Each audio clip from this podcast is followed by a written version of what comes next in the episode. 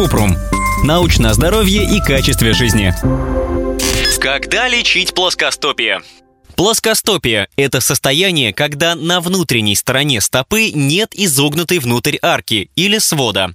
Плоскостопие у детей. Плоскостопие у детей – это нормально, потому что у них свод еще не сформировался. У некоторых детей встречается мобильное плоскостопие. В этом случае свод виден, когда ребенок сидит или стоит на цыпочках, но исчезает, когда он встает. Большинство детей без проблем его перерастают. Но у некоторых свод не развивается совсем, и это тоже считается нормой. У таких людей может не быть проблем со здоровьем. Как проявляется? Чаще всего у плоскостопия нет никаких симптомов. Но некоторые люди с плоскостопием испытывают боль в стопе, особенно в области пятки или свода, которая может усиливаться при физической активности. Также может возникнуть отек на внутренней стороне лодыжки. Риск развития плоскостопия увеличивают ожирение, травма стопы или лодыжки, ревматоидный артрит, сахарный диабет.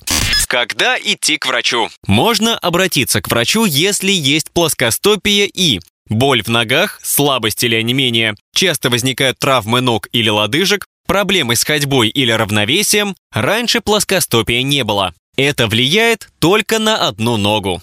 Лечить или не лечить? Если плоскостопие не вызывает боли и проходит с ходьбой, лечение не нужно. Исследования с участием большого количества детей показали, что лечение специальной обувью, стельками или шинами не изменяет форму стопы и не придает ей изгиба. Стопы ребенка будут расти и развиваться одинаково, независимо от того, используются ли эти приспособления. Если нужно лечение, ортопед может посоветовать, какую обувь носить. Обычно подходят подойдут широкие удобные туфли на невысоком каблуке. Конструктивно поддерживающая обувь может быть более удобной, чем сандали или обувь с минимальной поддержкой. Она не изменит форму ног, но может помочь при боли. Ортопедические стельки для обуви не лечат плоскостопие, но часто облегчают симптомы.